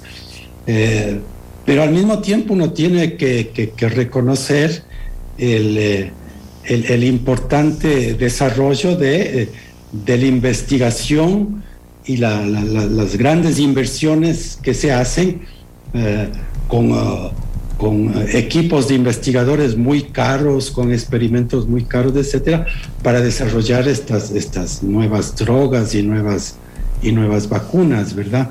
yo no estoy seguro cómo sería el mundo sin las farmacéuticas, es decir, que todo el desarrollo de las nuevas medicinas estuviese en manos de los gobiernos exclusivamente. Me temo que, que el panorama no sería no sería muy bueno tampoco, ¿verdad? Sí, por eso hablo de que es muy siniestro el tema, yo sé, pero tampoco dejarlo de lado y tal vez terminan haciendo conciencia, porque en este momento hay montones de países que no tienen eh, para vacunar a su gente. Eso es una realidad, no es una mentira. Es cierto, ¿verdad? O algunos están usando la, vacuna cubana, me parece como los nuestros hermanos de, Nicaragua, eh, pero sí, esa es la situación. Y, es preocupante, ¿verdad? Ahora, eh, por ejemplo, en esta ocasión se, estableció este sistema COVAX, ¿verdad? Con la OMS, que iba a ser, eh, al parecer, la, solución para lograr que las vacunas lleguen a los países que más lo necesitaban. Pero tengo entendido que el sistema no funcionó, ¿verdad? Fracasó. Eh, por lo menos, por ejemplo, a Costa Rica le, le, quedó muy mal, ¿verdad? Lo que esperaba de COVAX prácticamente no, no llegó en cuanto, en cuanto a vacunas. Entonces, eh, eh, el, tema, el tema se las trae, ¿verdad? Claro, y yo no es que quiera hablar de cosas negativas, pero en la balanza siempre tenemos que tener las dos cosas, lo que está muy bien y lo que no está bien, para que también valoremos lo que está muy bien, ¿verdad? Eso, eso, eso es importante, por tanto, nos cuidemos todo lo que podamos. Don Luis, cerremos con, con la preocupación que tiene usted en este momento sobre todo este tema. Eh, yo creo que es este de la tercera dosis para las personas adultas mayores, especialmente para las personas con, ciertas condiciones médicas en ese grupo de edad, ¿verdad? Eh, a lo que se suma el hecho este que le menciona de que ya más de la mitad de eh, los, las personas adultas mayores recibieron la segunda dosis antes de mayo, o sea, ya tienen seis meses desde esa segunda dosis y hay estudios que sugieren que la inmunidad empieza a declinar rápidamente después de esos seis meses. Entonces se necesita esa tercera dosis de, urgencia, ¿verdad? se necesita esa tercera dosis de urgencia, dice don Luis Lucero, eh, para la tercera edad. Así que tenemos que estar atentos. También, don Luis, para el personal médico que está atendiendo y que, y que todavía no ha recibido esa tercera dosis. Oh, definitivamente, ¿verdad? Porque eh, si, si, si, el, el personal médico se nos contagia, pues no, nos, quedamos sin quien, quien nos atienda, sí. Muchas gracias a don Luis Rosero, él es epidemiólogo con una grandísima experiencia en el tema y en la historia de los virus más recientes. Gracias por también alertarnos sobre el tema de la tercera dosis y gracias también por alertarnos con que nos cuidemos, que podemos ir a la mayoría de lugares que podamos. Yo digo, no lleguemos a una casa que no conocemos, que puede haber alguien con COVID y entremos en una burbuja enferma y todas estas cosas que ya a esta altura lo deberíamos saber. No hagamos loco, que no hace falta, pero disfrutemos estar en este momento positivo, digamos, disfrutemos porque es una época lindísima, solo ver el cielo, las tardes, etcétera.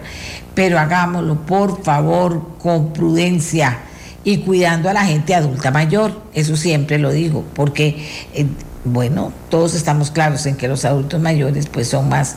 Eh, ya tenemos una u otra, o dos o tres enfermedades que se vuelven eh, peligrosas en este caso, ¿verdad? vamos a hacer una pausa una, una pausa eh, y regresamos.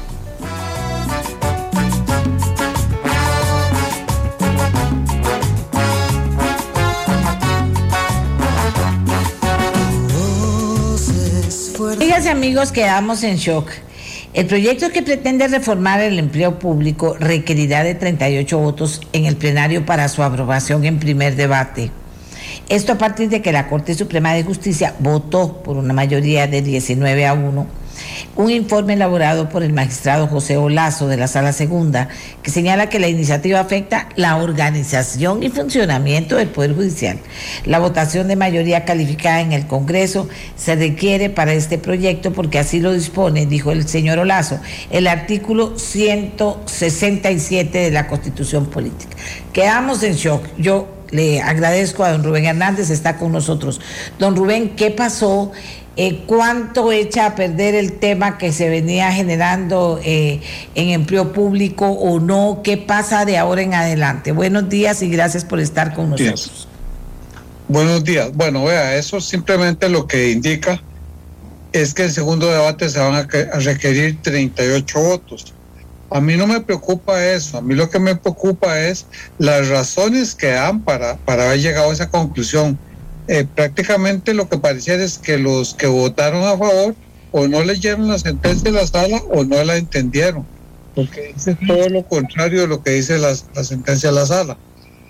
El otro, el otro tema fundamental aquí es que es que la, eh, entiendo que el presidente de la Corte ayer mismo anunció de que ya tienen elaborada una consulta de constitucionalidad, legislativa de constitucionalidad, y que apenas apruebe el primer debate va a ser nuevamente, va a ser este, eh, consultada la sala.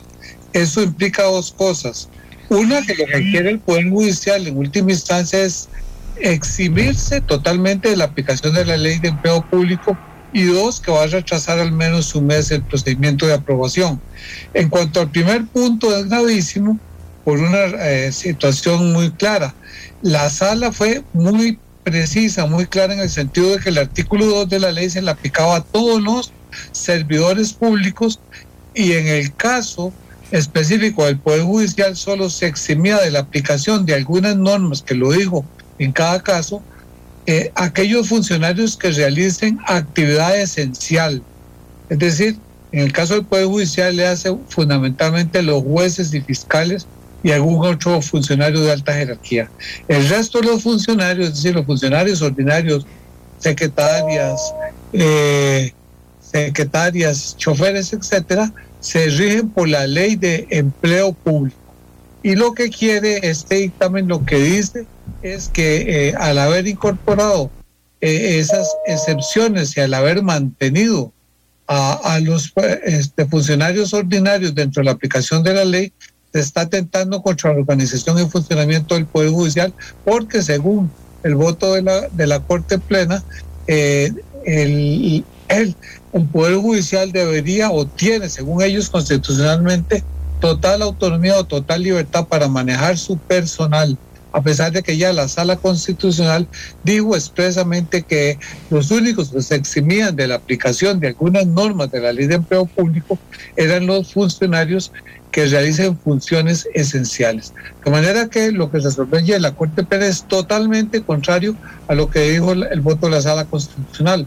Esperemos que ahora la Sala Constitucional en esta nueva consulta legislativa de constitucionalidad no vaya a cambiar de criterio en solo dos meses y vaya a decir que la corte que la tesis de la Corte Plena es la correcta y que por lo tanto deben excluirse a todos los funcionarios de la, del Poder Judicial de la aplicación de la ley de empleo público.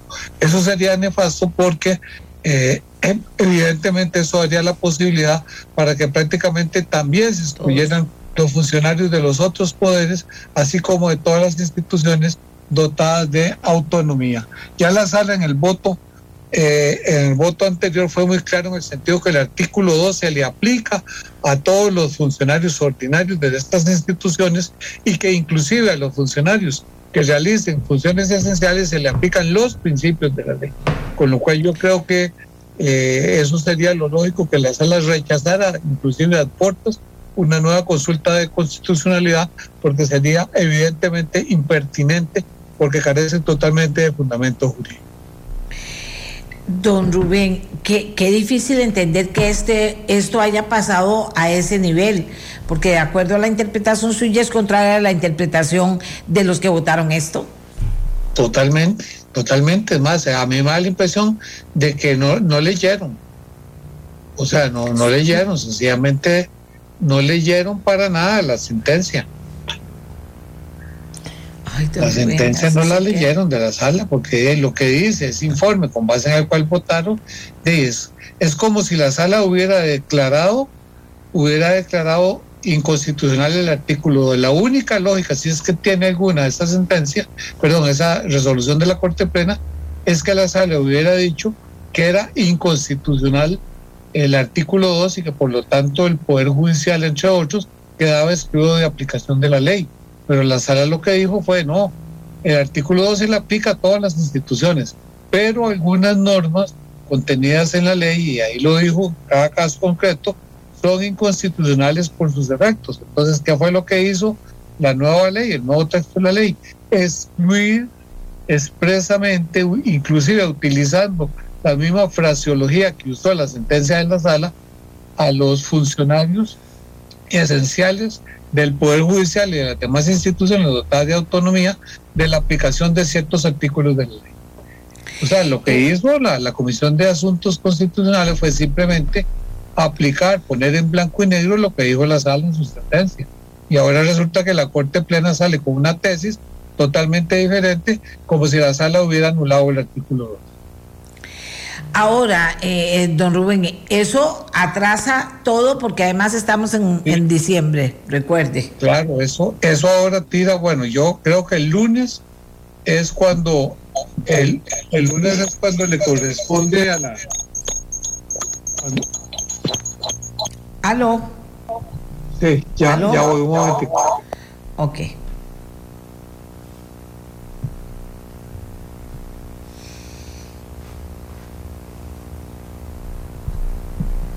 Vamos a esperar aquí. Lo que, ocurre, lo que ocurre, okay.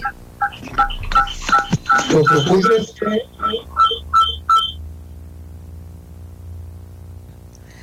sí debe se está metiendo un sonido. Ok.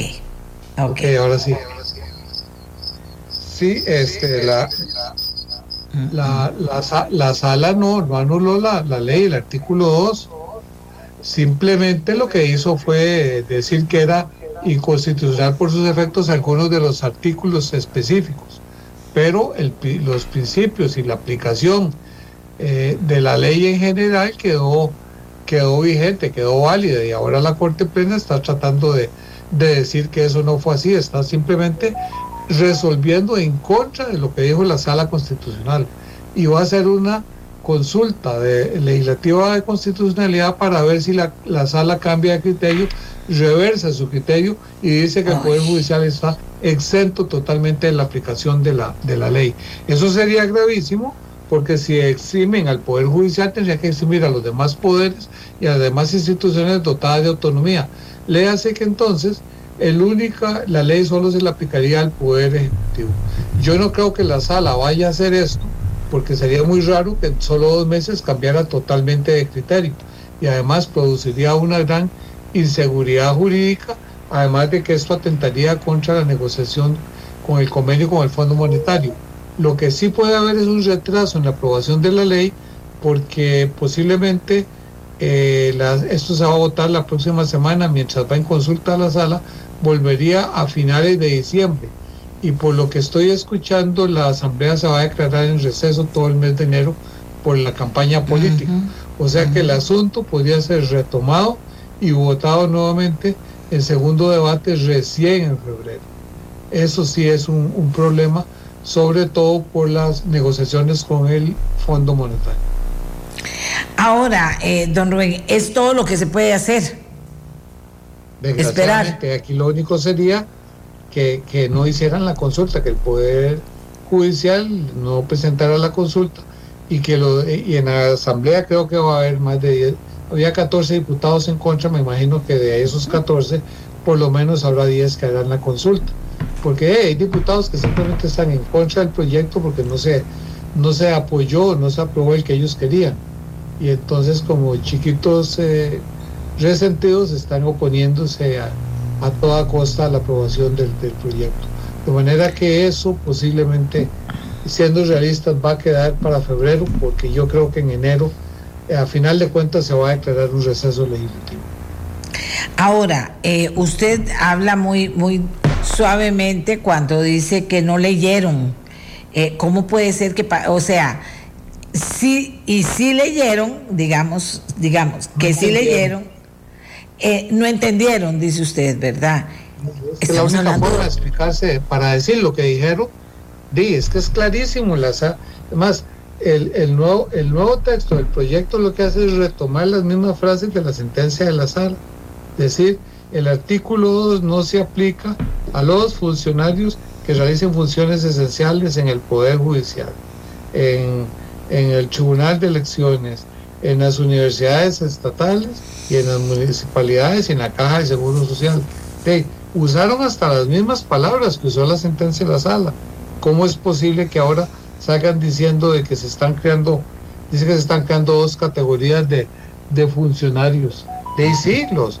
Lo digo en la sala, hay dos, dos, categorías de funcionarios, los funcionarios ordinarios que se rigen por la ley, por la ley de empleo público y los funcionarios que realizan funciones esenciales cuyo régimen eh, jurídico tiene que ser determinado por el jerarca de la respectiva institución tomando en cuenta los principios que establece la ley. Eso es lo que dice la sentencia de la sala. Si, si la, tesis del Poder Judicial fuera cierto, que desde luego no lo es, simplemente que hubiera ocurrido, hubiera dicho que el artículo 2 es inconstitucional y en ese caso no era aplicable al Poder Judicial. Pero desde el momento en que dijo de que era constitucional, está diciendo de que esa ley es aplicable al Poder Judicial. Y el, el acuerdo de la Corte Penal y el dictamen en que se fundamenta parten del supuesto lógico si es que tiene alguna lógica ese dictamen, ese acuerdo, de que la sala declaró inconstitucional el artículo 2. Eh, esperar, don Rubén, que, digamos, ¿qué crisis estamos viviendo en este país que podemos llegar a una situación de esas en la que lo que queda es decir, no leyeron, si leyeron no entendieron, don Rubén?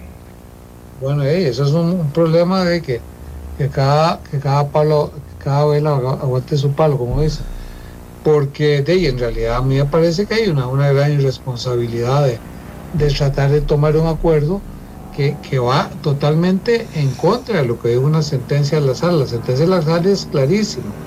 Y luego, si lo que están tratando es, o pareciera que la intención es que se les excluya totalmente de la aplicación de la ley, lo cual a estas alturas, salvo que la, la, la sala en la próxima consulta cambie de criterio, no hay, no hay forma de sacarlo.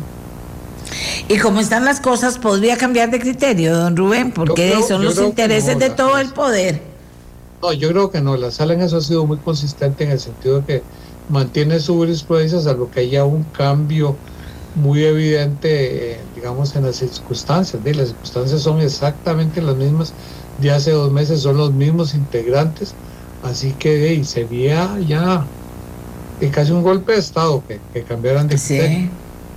Pero no, yo creo que no, que, que más, yo creo que la sala se actúa con, con criterios responsables, debería casi de- desde el inicio, en una semana, rechazar las consultas de manera que el asunto pueda volver a la Asamblea y pueda darse el segundo debate durante el mes de diciembre.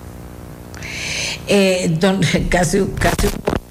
Eh, don Rubén, entonces, ¿habría que esperar o habría que hacer eso? O sea, no es solo una opción, no es solo la de esperar, también se puede eh, propiciar de alguna manera hacer conciencia sobre el tema. Es que me cuesta mucho, usted que está metido en todos esos círculos constitucionalistas, etcétera, etcétera, ¿cuál fue la reacción de la gente ayer, de la conocedora?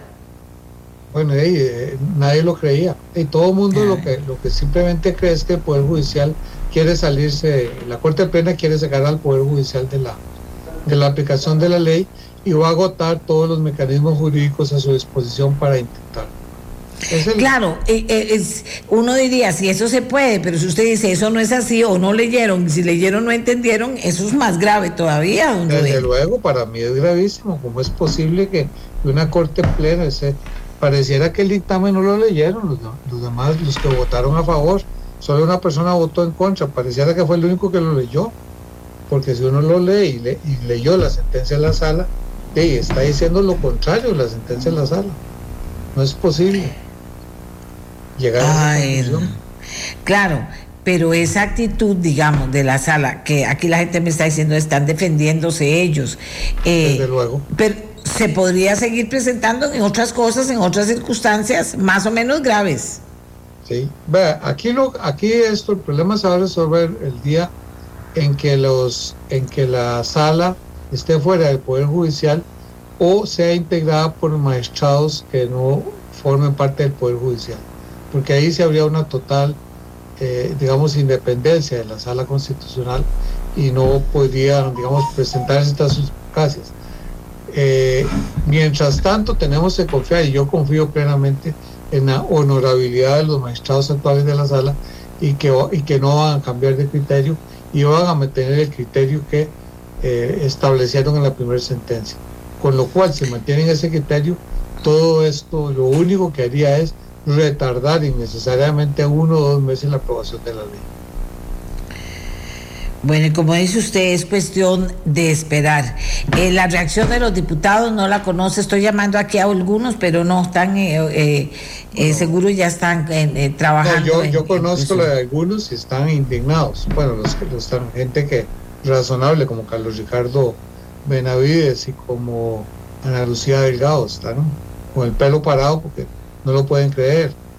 Pero eh, no sé, posiblemente los del PUS están felices porque eh, los del PUS lo que quieren es descarrilar la ley a ver si se aprueba la, el proyecto que ellos tienen. ¿Y la gente del, del gobierno? No, el gobierno está de, obviamente, la- yo hablé con la ministra y me dijo que están totalmente asustados, sobre todo por el tema de, la, de los compromisos contraídos con el Fondo Monetario, de que pasan, pasa y, y esto debió haber quedado aprobado como el de julio, agosto. Y de ahí, en un momento dado esto puede llegar a ser un obstáculo para que hagan el segundo giro de los, del préstamo. Claro. Ay, don Rubén, qué momento difícil por todos lados nos ha tocado vivir, ¿verdad? Vamos a ver.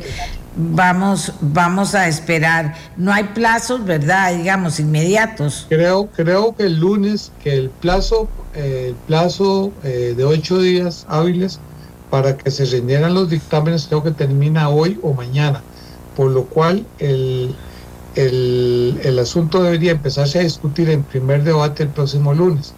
Debería votarse, depende de los que hablen, y yo espero que los que estén a favor no hablen, dejen que, que despotriquen los que están en contra, para que se pudiera votar el mismo lunes o a más tardar el martes, de manera que en el transcurso de la otra semana se elaboren, la, se hagan las consultas facultativas y, de, y prácticamente eh, la sala tendría plazos más o menos como hasta el 28 o 29 de diciembre para fallar.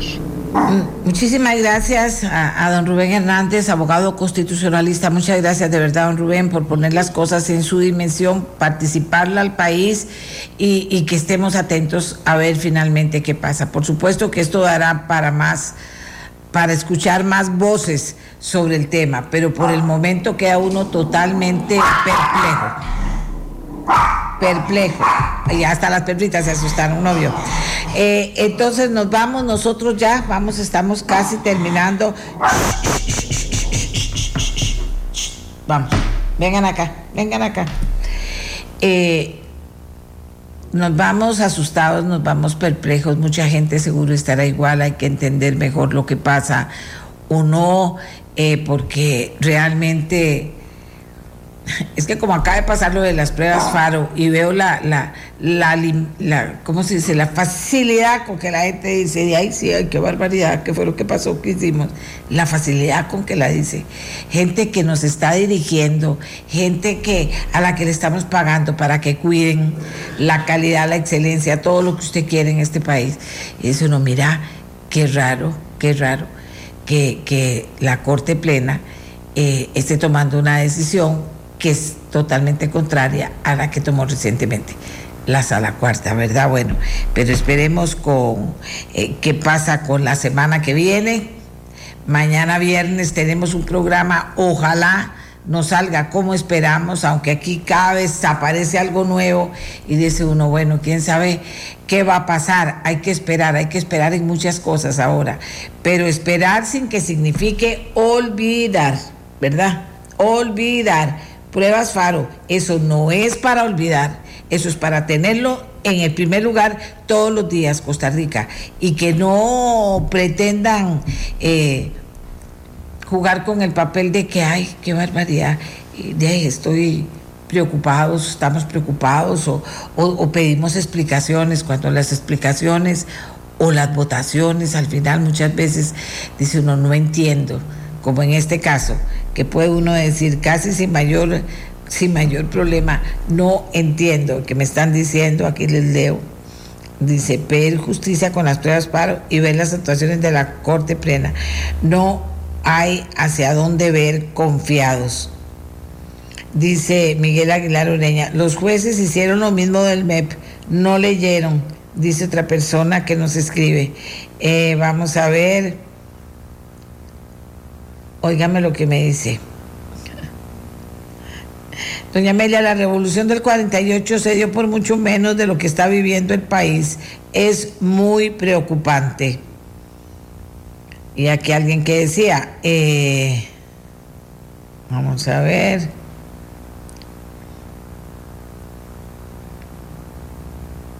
Si el gobierno no logra hacer un examen de diagnóstico, ¿cuántos hubiésemos muerto sin las vacunas privadas, dice esta persona, extraer información con intención política y tributaria.